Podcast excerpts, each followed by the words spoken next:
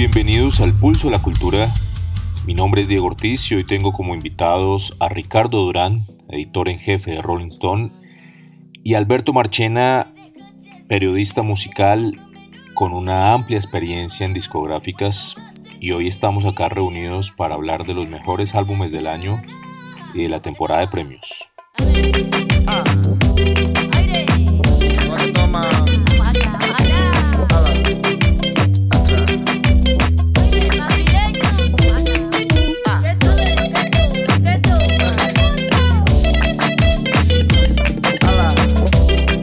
Alberto, Ricardo, buenas tardes, bienvenidos. Hola, ¿cómo van? Alberto, ¿qué más, Diego?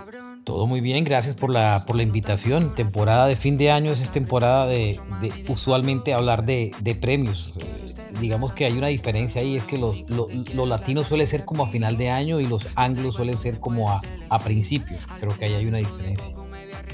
Totalmente. Y yo quisiera, quisiera empezar, si ustedes están de acuerdo, porque hablemos un rato de la relevancia de los premios hoy en día en la música. ¿Qué, opinión tienen ustedes de, de los premios y de su importancia en la industria de la música en español?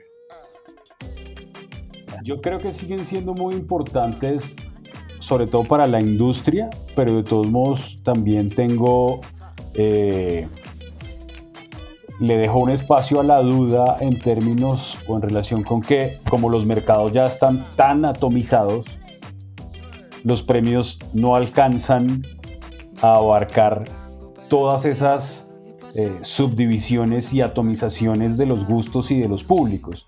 Entonces, sí creo que, que son muy importantes para la industria, pero creo que de todos modos nunca alcanzarán, eh, porque es materialmente imposible, pues abarcar un espectro realmente significativo del público. No sé qué piensa Alberto, por ejemplo. A ver, no, yo siento, yo siento que eh, primero que todo creo que los premios son más importantes para la propia industria.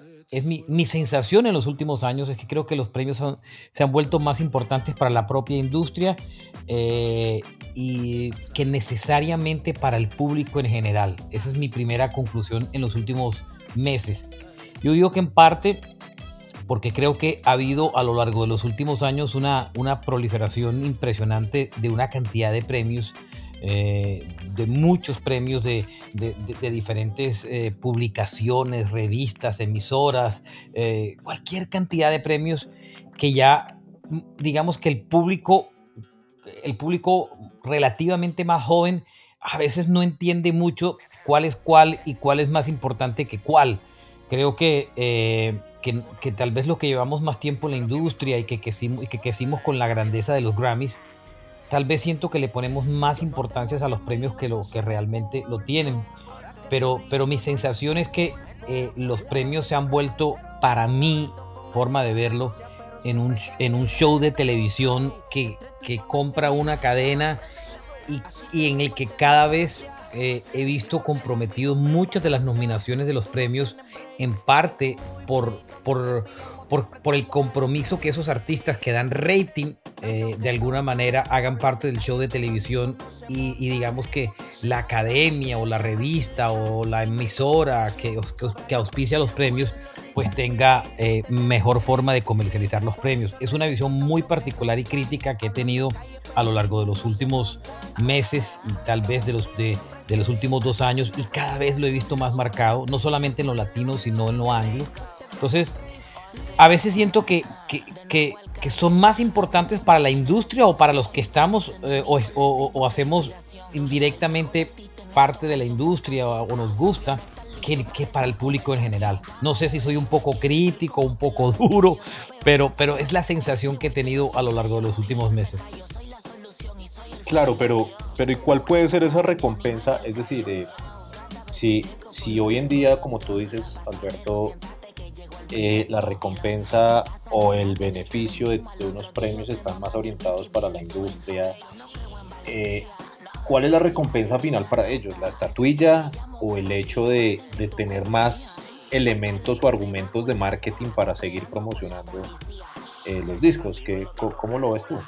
Pues yo, yo creo que particularmente eh, a, los artistas les encanta ganarse premios. Eso no hay nada que hacer.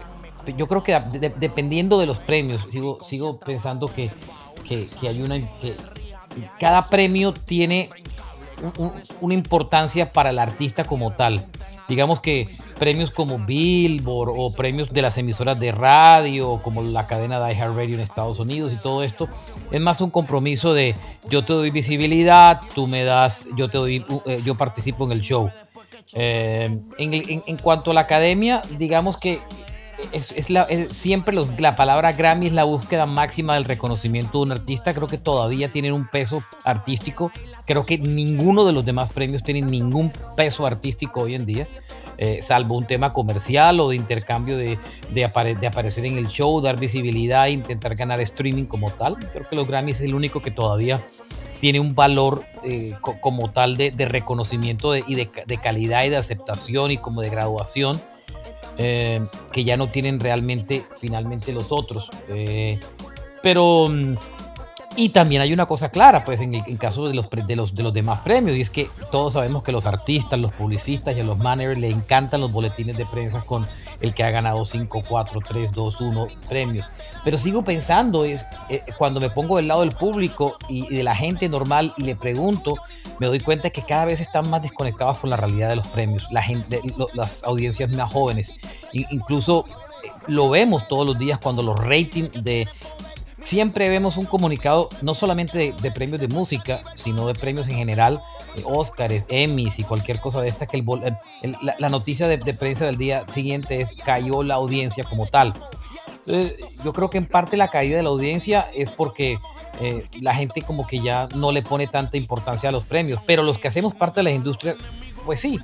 Y yo creo que de los premios en música, de los pocos que todavía tienen peso, para mi concepto son, son los Grammys. Yo creo que ya, ya no hay muchos que, que, lo tengan o nunca lo realmente lo han tenido, salvo un, una visibilidad de promoción, porque si vimos los, si vemos por ejemplo los MTV, pues es muy chistoso una, entrega de premios de videos de un canal que no pasa videos, ¿cierto? Entonces de ahí para adelante, pues lo que ustedes se pueden imaginar. Creo que los Grammy siguen siendo los pocos que tienen, eh, que, es como una graduación o un reconocimiento final para el artista como tal. Sí, son de los pocos que, que, que vienen revestidos todavía de algún prestigio y de algún respeto, ¿no? Que como dice Alberto, yo creo que, que también el público se, se va como desconectando un poco de ciertas cosas cuando la oferta es demasiado amplia, demasiado grande y llega a saturar un poco, ¿no? De acuerdo. Y refiriéndome un poco a lo que decía Alberto, digamos que todo, todo en algún momento también se puede tratar de la audiencia y, del show y del, del espectáculo precisamente el año pasado los Grammy fueron virtuales, ¿no?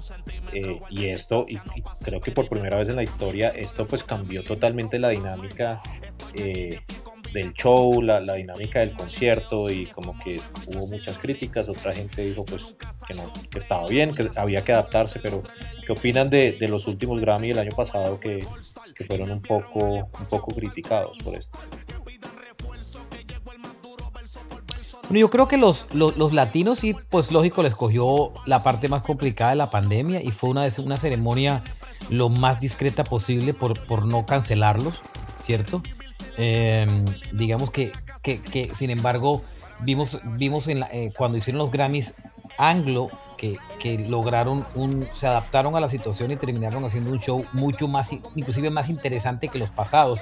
Y si se dan cuenta, los críticos de la parte de, los, de los anglos dijeron, oígame, al fin vimos artistas tocando realmente música y, dándole un enfoque un poco más acústico, cosa que no necesariamente pasó, digamos que en los, en, los Grammy latinos, que sí, la desventaja un poco también de los Grammy latinos, que fue lógicamente en un momento donde la pandemia estaba en, en el momento más complicado, todavía no habían vacunas alrededor, digamos que era, había mucho más incertidumbre y yo creo que finalmente eso, eso, eso afectó también la ceremonia, como, como, como muchas cosas que se afectaron el año anterior eh, relacionadas con entretenimiento producto de la, de la pandemia. ¿no?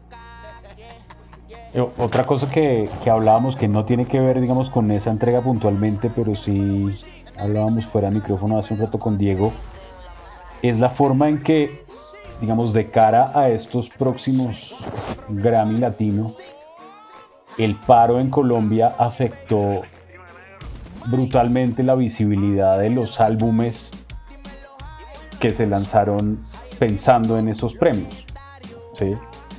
Digamos, todo eso que pasó en abril, mayo, junio, eh, pues en ese momento en Colombia por lo menos la gente no estaba pensando en nada más.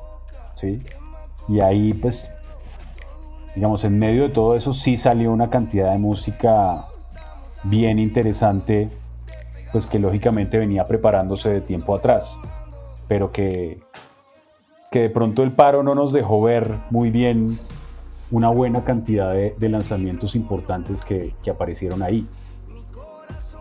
Claro, de hecho creo que también el año pasado la fecha de inscripción de, material se aplazó un poco, ¿no? Se corrió quizás un par de meses. Tengo entendido que algo movieron por ahí, sí. Sí, creo que, se, creo que se corrió, se corrió, en general la, época, la, temporada de suscripciones, pero además de inscripciones, pero también otra cosa que ocurrió también es que, mm, eh, digamos que cuando arrancó la pandemia, la reacción lógica del mercado inicialmente fue aguantar los lanzamientos, porque, no, porque lo tenemos claro que hoy los artistas lanzan discos para vender shows, porque digamos que musicalmente no, no tiene mucho sentido sobre el papel em, eh, eh, intentarse lucrar de lo que genera el streaming como tal. Entonces digamos que en gran parte, parte de la temporada de los Grammy anteriores, como parte de la de esta incluso, eh, se vio muy, muy restringida de, grandes lanzamientos por eso. Más allá de la visibilidad, creo que también hubo muchos artistas que, aguantaron sus discos pensando en eso, cosa que va a ser lo contrario el año que viene, cuando yo creo que muchos artistas en el, en, en el confinamiento lo que han hecho es producir o realizar cualquier cantidad de discos, que yo creo que es una explosión que estamos viendo justo en este instante. Yo creo que si lo vemos tanto en el mercado, sobre todo siento que es, más un poco del mercado anglo que necesariamente del latino, pero creo que el latino también lo va a tener. Hemos visto una explosión brutal de lanzamientos de discos y álbumes y que cosa que no está pasando. Lo que pasa es que también hay una cosa particular que yo no sé si ustedes sientan y es que eh, eh, hay una gran diferencia entre el mercado latino y el anglo que cada vez la veo más marcada. Eh, no sé si ustedes, insisto, lo han dado, se han dado cuenta. Yo siento que el mercado anglo todavía hay mucho peso del lanzamiento del disco, del álbum como tal, del proyecto de un disco. Y yo siento que en el mercado latino cada vez es más extraño el, el artista que realmente se esfuerza por sacar un disco. Usualmente los discos cuando ya los, los, discos de los artistas latinos cuando ya los vimos o los vemos ya vemos que es un disco que es prácticamente una compilación de una cantidad de sencillos que se han lanzado en, durante prácticamente un año y uno dice, bueno, pero es que, este, ¿qué hay de nuevo en este disco si ya todo lo he conocido? Eh, cosa que de pronto no pasa en el mercado anglo con nombres como Taylor Swift. Eh, yo creo que ha habido pocos proyectos que, hemos, que, que, se han contextualizado como disco. Ejemplo perfecto es el disco de Zetangana, que creo que por eso eh, enamoró tanto a la gente, porque digamos que no se, no se convirtió en un refrito de singles que se habían lanzado con 6, 7, 8, 9 meses de anticipación, sino que, que, que fue un disco que, que, se abrió y que en el que uno se encontró con un concepto como tal de un álbum, eh, cosa que no pasó con, con, muchos, con muchos proyectos. No sé si tienen esa sensación. Sí, de acuerdo. A mí sí también me parece que, que el mercado anglo y el mercado latino se están diferenciando mucho en ese aspecto que menciona Alberto, de la relevancia que se le da y el manejo que se le da a la, a la presentación de álbumes, eh, en contraste con la presentación de un montón de sencillos que luego amontonan en un, en un disco. Y por el otro lado también eh, yo siento que el mercado anglo está muchísimo más, es muchísimo más diverso en términos estéticos y artísticos que el, que el mercado latino en este momento, ¿no? Totalmente. El mercado latino lo siente uno planísimo, homogéneo, eh, ya hace muchos años, creo yo. Claro, yo, creo 10 años. Sí, yo creo que eso tiene mucho que ver con, con la importancia que ha tenido las colaboraciones en la industria en español desde hace quizás un poco menos de una década, ¿no? Y es de repente desde, desde Despacito, quizás un poco antes, eh, los artistas eh, y especialmente la industria de las disqueras encontraron una fórmula casi que matemática para empezar a desarrollar sencillos, ¿no? Y, y, fue la colaboración entre artistas, que es algo que ha existido toda la vida, por supuesto, pero, pero que la industria latinoamericana eh, casi que lo convirtió en un cliché. No obstante, yo creo que este año precisamente, quizás desde finales del año pasado y empezando con este año, varios artistas empezaron a volver al concepto del álbum, ¿no? Y como que retomaron esa raíz de pensar, oiga, me estoy desdibujando un poco eh, y, lo he hablado con, con, con, varios artistas que se sintieron desdibujados de sacar 20 sencillos con 20 colaboraciones, eh, que quizás lo que, lo, que, lo que causó fue que perdieran su rumbo y perdieran su esencia queriendo seguir las tendencias de la, de la industria, pero realmente se dieron cuenta que a largo plazo por lo menos eso estaba afectando de alguna u otra manera su carrera. Y sobre todo porque eh, Diego, eh, Ricardo lo decía muy bien, y es que el, e, e, e, esa monotonía o, que, en, que cayó, en que cayó el mercado latino, centrado tanto en el urbano y el reggaetón, eh, existe paralelamente en el mercado anglo en comportamiento con, con, el hip hop y con em, como tal y, digamos que se copian muy se copian de maneras similares eh, el, mercado del, hip hop, del hip hop y el trap es igualito en el mercado latino. Colaboraciones, colaboraciones, colaboraciones, colaboraciones. La gran diferencia es que el mercado anglo sí dejó espacio para otros proyectos adicionales de géneros. En cambio, el mercado latino se lo tragó absolutamente todo el trap y el hip hop.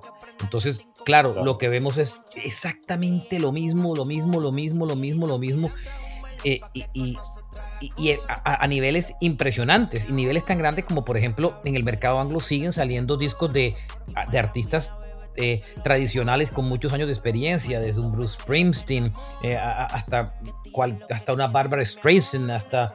Pero en el mercado latino los artistas adultos prácticamente se congelaron y se metieron en el closet, no sacaron nada, no han aprovechado ni siquiera la pandemia, ¿cierto? Para sacar algún tipo de proyecto, eh, uno.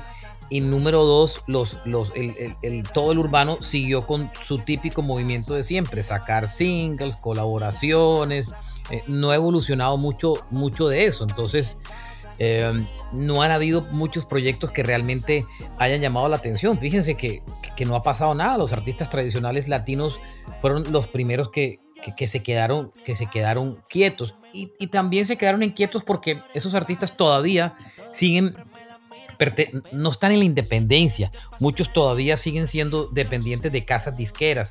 Y las casas disqueras, como saben que esos discos no venden, como saben que esos discos eh, eh, eh, necesitan un, pulso de, un brazo de marketing fuerte, pero que a, la larga los, números no, mueven, pues tampoco motivan a los artistas que todavía tienen firmados a sacar discos.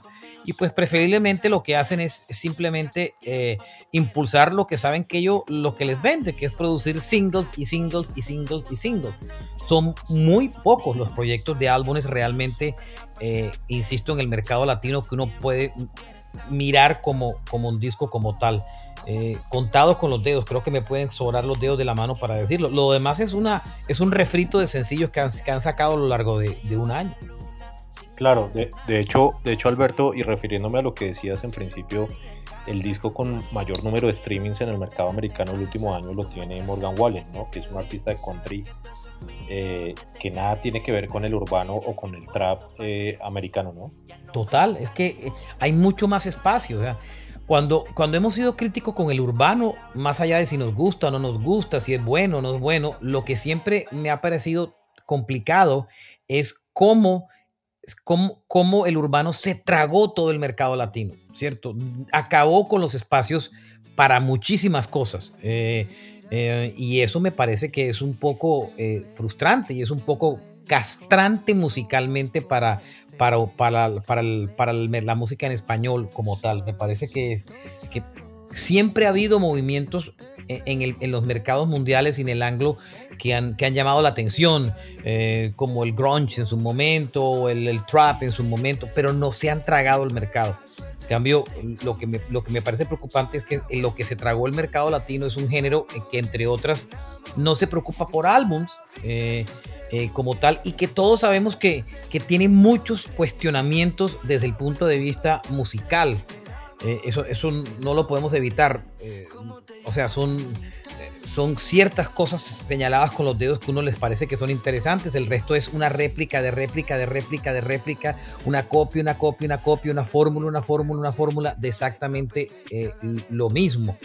Eh, y eso, eso me parece complicado. Pues fíjense el caso de Fonsi. Fonsi cuando sacó Despacito, el álbum que acompañó a Despacito salió más de un año después.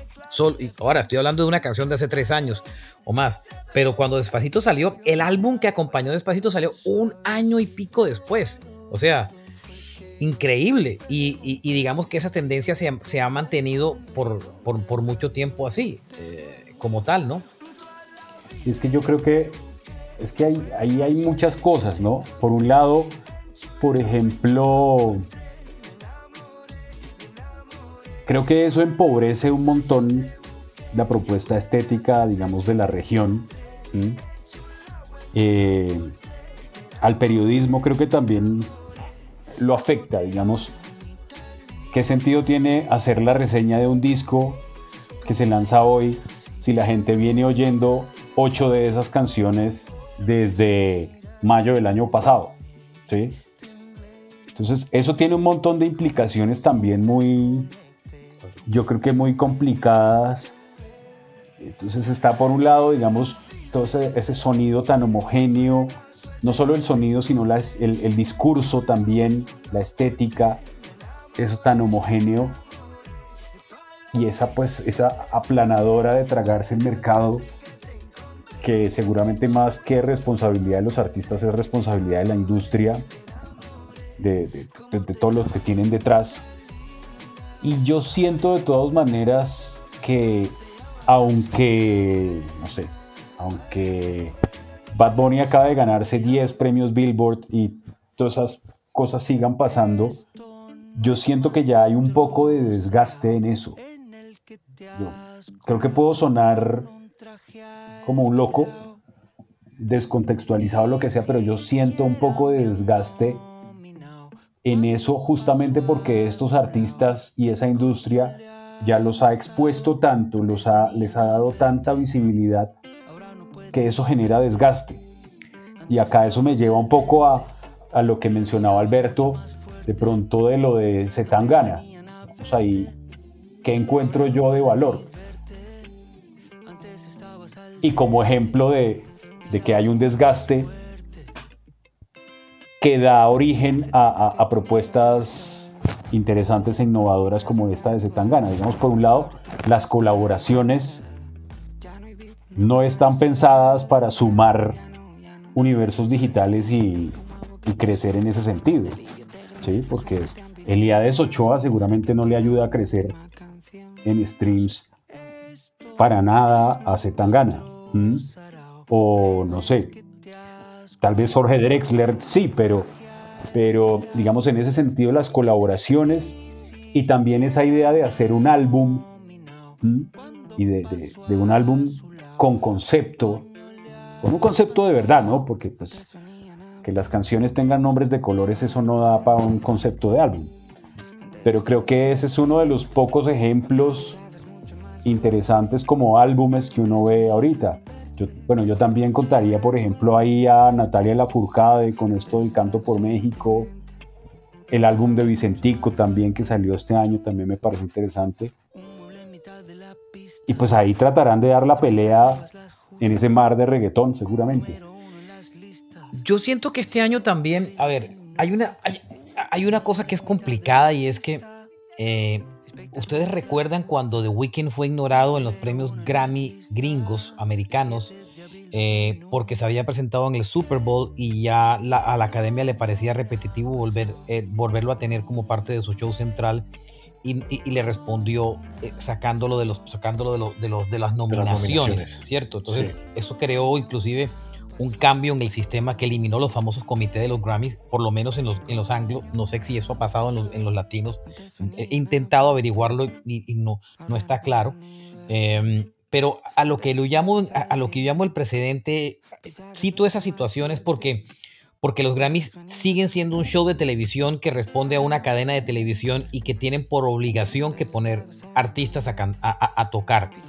Cuando hace algunos años hubo un, escándalo gigante porque eh, siempre llegaban los Grammy latinos y aparecían los nominados y los nominados no aparecían los artistas de reggaetón, eh, todo el mundo puso en el grito en el cielo, desde Bad Bunny hasta Balvin, hasta, ¿se recuerdan todo, todo, eso? Es que sin reggaetón no hay Grammys y toda esa historia. Al año siguiente, digamos que los complacieron eh, y les dieron las nominaciones que querían y la visibilidad que querían.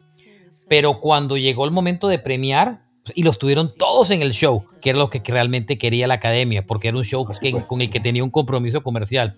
Pero cuando llegaron el momento de los premios en las categorías grandes, ganaron Natalia Lafourcade, ganaron los artistas tradicionales. O sea, cierto. Yo creo que este año vamos a tener una doble presión en los Grammy Latinos y es, vamos a tener una presión, lógicamente, por nominaciones, como siempre, y, digamos que los urbanos y las compañías de discos van a decirle, porque, porque los artistas van a, van a decirle, oiga, háganos el lobby, porque todos sabemos que hay un lobby.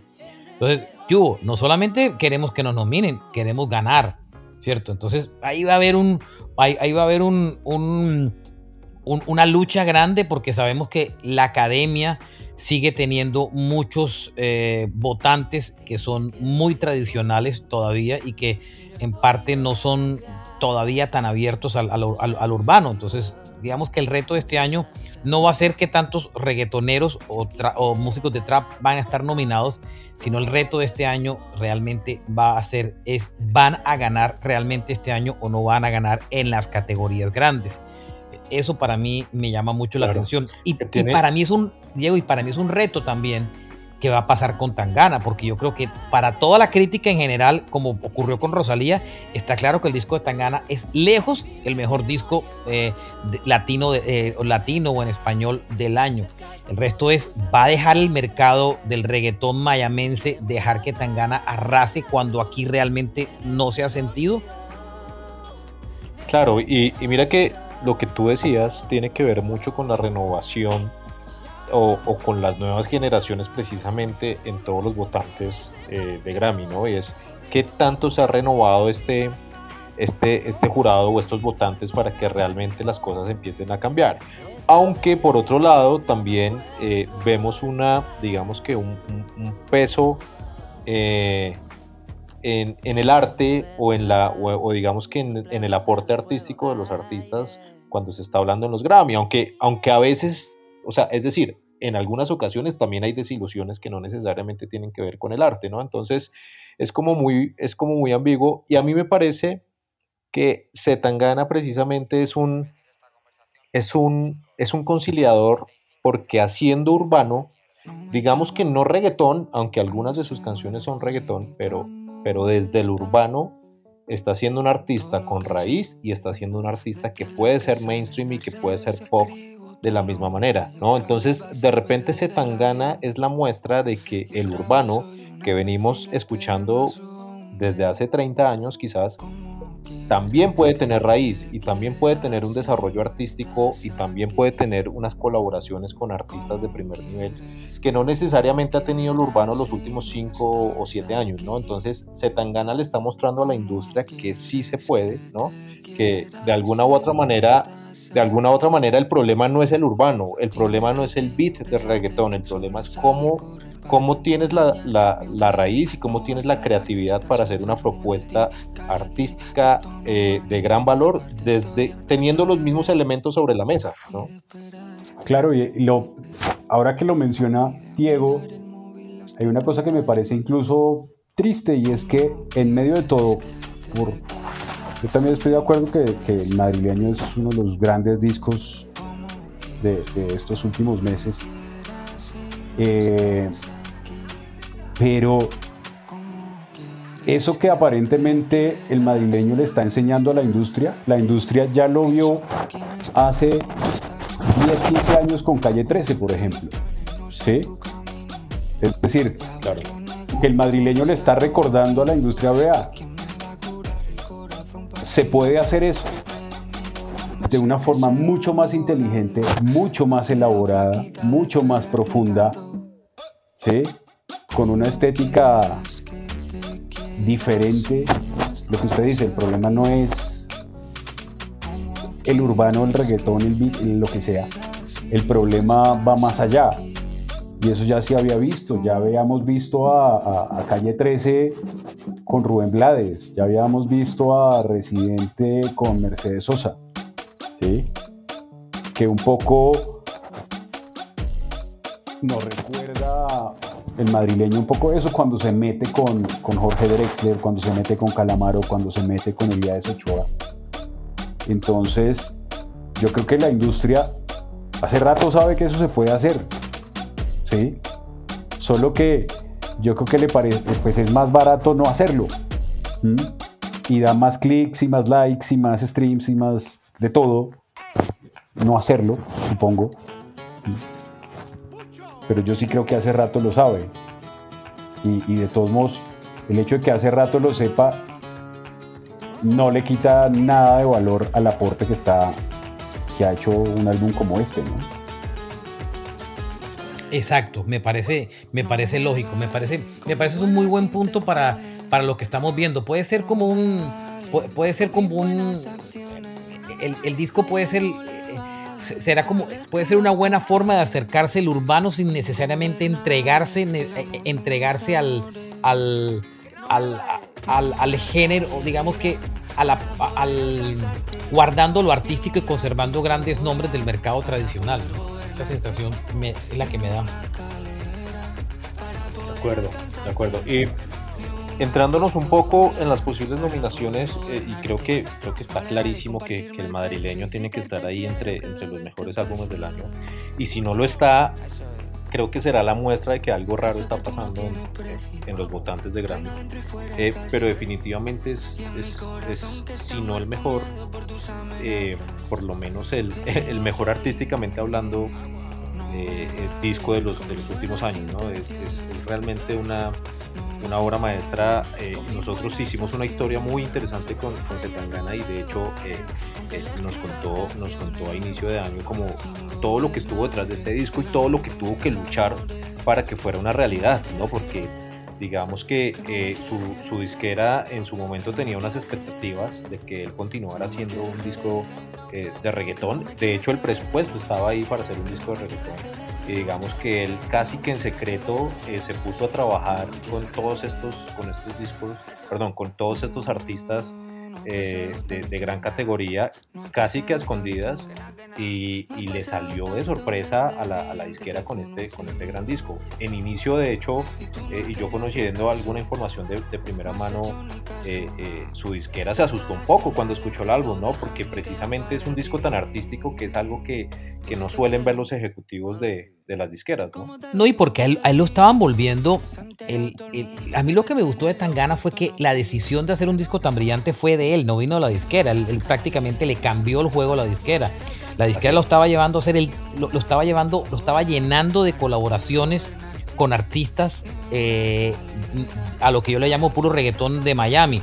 Lo mismo, voy a decirlo, aunque puedo herir susceptibilidades, un poco parecido al error que empezó a cometer Rosalía después eh, de, de, su disco y es una cantidad de colaboraciones con ese reggaetón, eh, ese urbano eh, que ya conocemos de, ese lado, digamos, latino de Miami y que, y que con el paso de los días se dieron cuenta que no estaban yendo bien y ustedes vieron lo que pasó con Rosalía, que el disco lo aguantaron de un momento a otro y lo digamos que casi lo están reconstruyendo. Usted sabe más de eso que yo, Diego. Pero, pero, pero yo creo que en parte fue porque se dio cuenta que, que, que, la gracia que realmente tenía Rosalía eh, era, era no, no, no, caer en esa comercialización al, al, venirse a este lado del charco, cosa que Tangana manejó perfecto. O sea, Tangana cogió a unas personas que nadie vio venir que iba a traer. Y, inclusive algunas con, mucho cliché, ¿cierto? pero, pero muy, bien muy bien escogidas y el disco, el disco sorprendió. Ahora, les puedo asegurar que una disquera como disquera siempre va a estar más feliz que Tangana hubiera hecho un disco con una colaboración con Balvin o Maluma que lo hubiera hecho con quien realmente la hizo, ¿cierto? Pero, pero el peso artístico que Tangana se ganó en el mundo y el respeto que se ganó de la crítica con el disco que hizo, que pueda que haya tenido menos streaming de este lado del charco, sobre todo en, Estados Unidos, ¿cierto? Eh, em, digamos que, que sí marca una diferencia muy, muy grande. O sea, el Tangana la radio en Miami, donde todos los días suenan todos los reggaetoneros como tal, ¿cierto?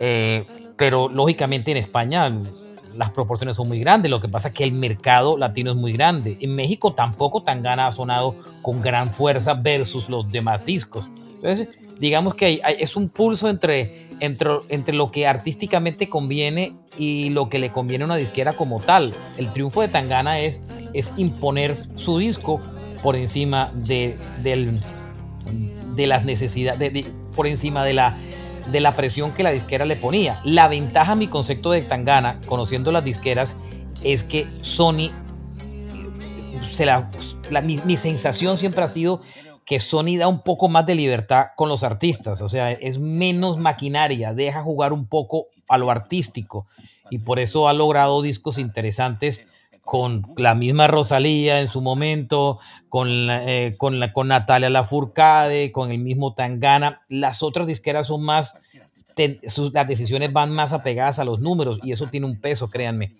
habiendo estado dentro de una disquera. Entonces, eh, eh, yo creo que eso también influye. Pero fíjense que estamos pegados al disco de Tangana y, y no se nos viene a la cabeza otro. Eso me preocupa.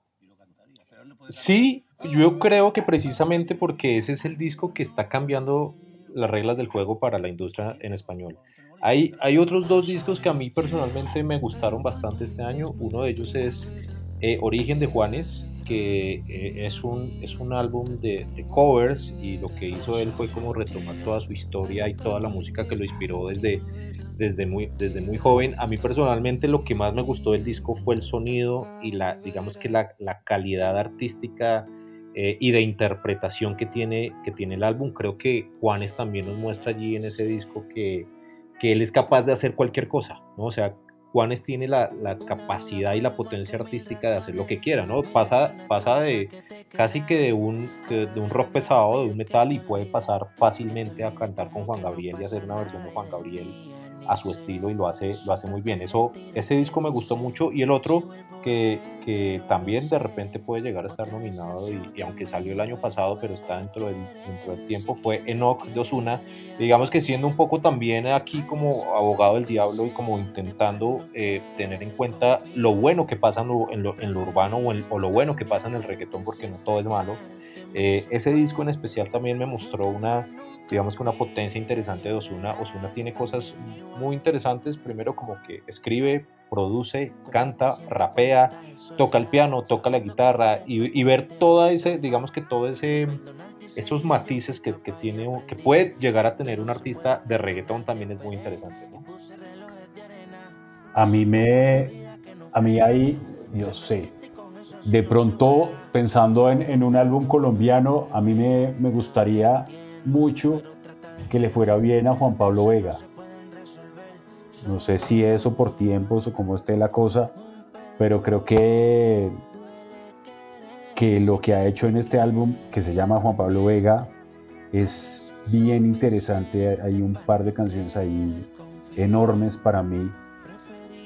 Una que se llama Dembow, que justamente no es un Dembow ni, ni va por ese lado, como les decía hace un rato, también me, ha gustado mucho el de el de Vicentico, el Pozo Brillante.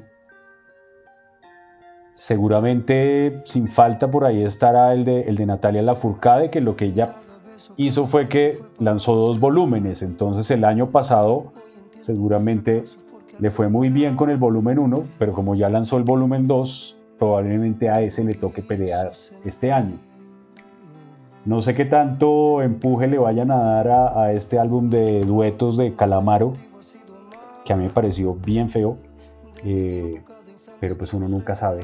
cómo funcionan estas cosas. Estoy de acuerdo. El, álbum de Calamaro, yo soy un fan furibundo de Calamaro y no pude con ese disco de Calamaro, me pareció de lo peor que ha hecho en su carrera, la verdad. O sea, desastroso. Eh, mm, digamos que ni me, ni me disgustó ni me gustó el disco de, Orígenes de Juanes. Eh, no sé, eh, hay, una, hay una tendencia en, general en la industria que cuando se hacen covers es cuando un artista eh, está musicalmente intentando, digamos que, reubicarse o no está ubicado o, o está burnout, como le llaman un poco como cansado. No sé si ese sea el caso de Juanes.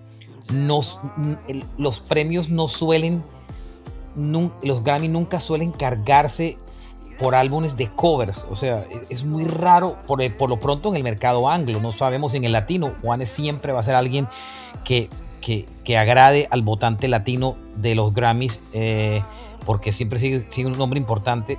Pero no sé qué tanto un álbum de covers realmente tenga un impacto en, el mercado tan grande. Em, y no estoy tan seguro. No es uno de mis discos favoritos, digamos que del año anterior, como tampoco fue el de Calamaro. Em, el de Osuna, no sé, no, no soy fan de Osuna, no admito que no me detengo a oír un disco de Osuna, entonces mal harían decir que me gustó o no me gustó. Eh, pero pero insisto, o sea, no son, no hay muchos discos en el mercado eh, realmente. O sea, el de la Furcade, digamos que es una segunda parte, ya siempre suele hacer dos partes de sus discos. No se extrañen que vuelva a ganar porque, entre otras, es preferida de la academia, musicalmente es extraordinaria, eh, absolutamente talentosa, absolutamente original. No ha habido, no, ha habido muchos discos, no hay, no hay donde echar mano. Por eso es que yo creo que vamos a tener muchos discos urbanos nominados. Porque tampoco los artistas no urbanos han sacado discos. Si se, eh, o sea, eh, salvo muy pocas, o sea, no ha habido, no ha habido lanzamientos. O sea, el, el, mercado latino, si el mercado anglo se frizó en un principio, llegó un momento en que dijo tenemos que seguir y soltó el mercado y, ha soltado una cantidad de discos, y se viene una cantidad de discos, el mercado latino está amarrado.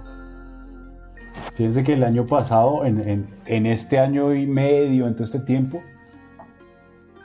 eh, creo que Bad Bunny sacó tres álbumes y Andrés Cepeda más o menos lo mismo o un poquito más. Entonces ha sido muy, muy, muy raro todo este tiempo.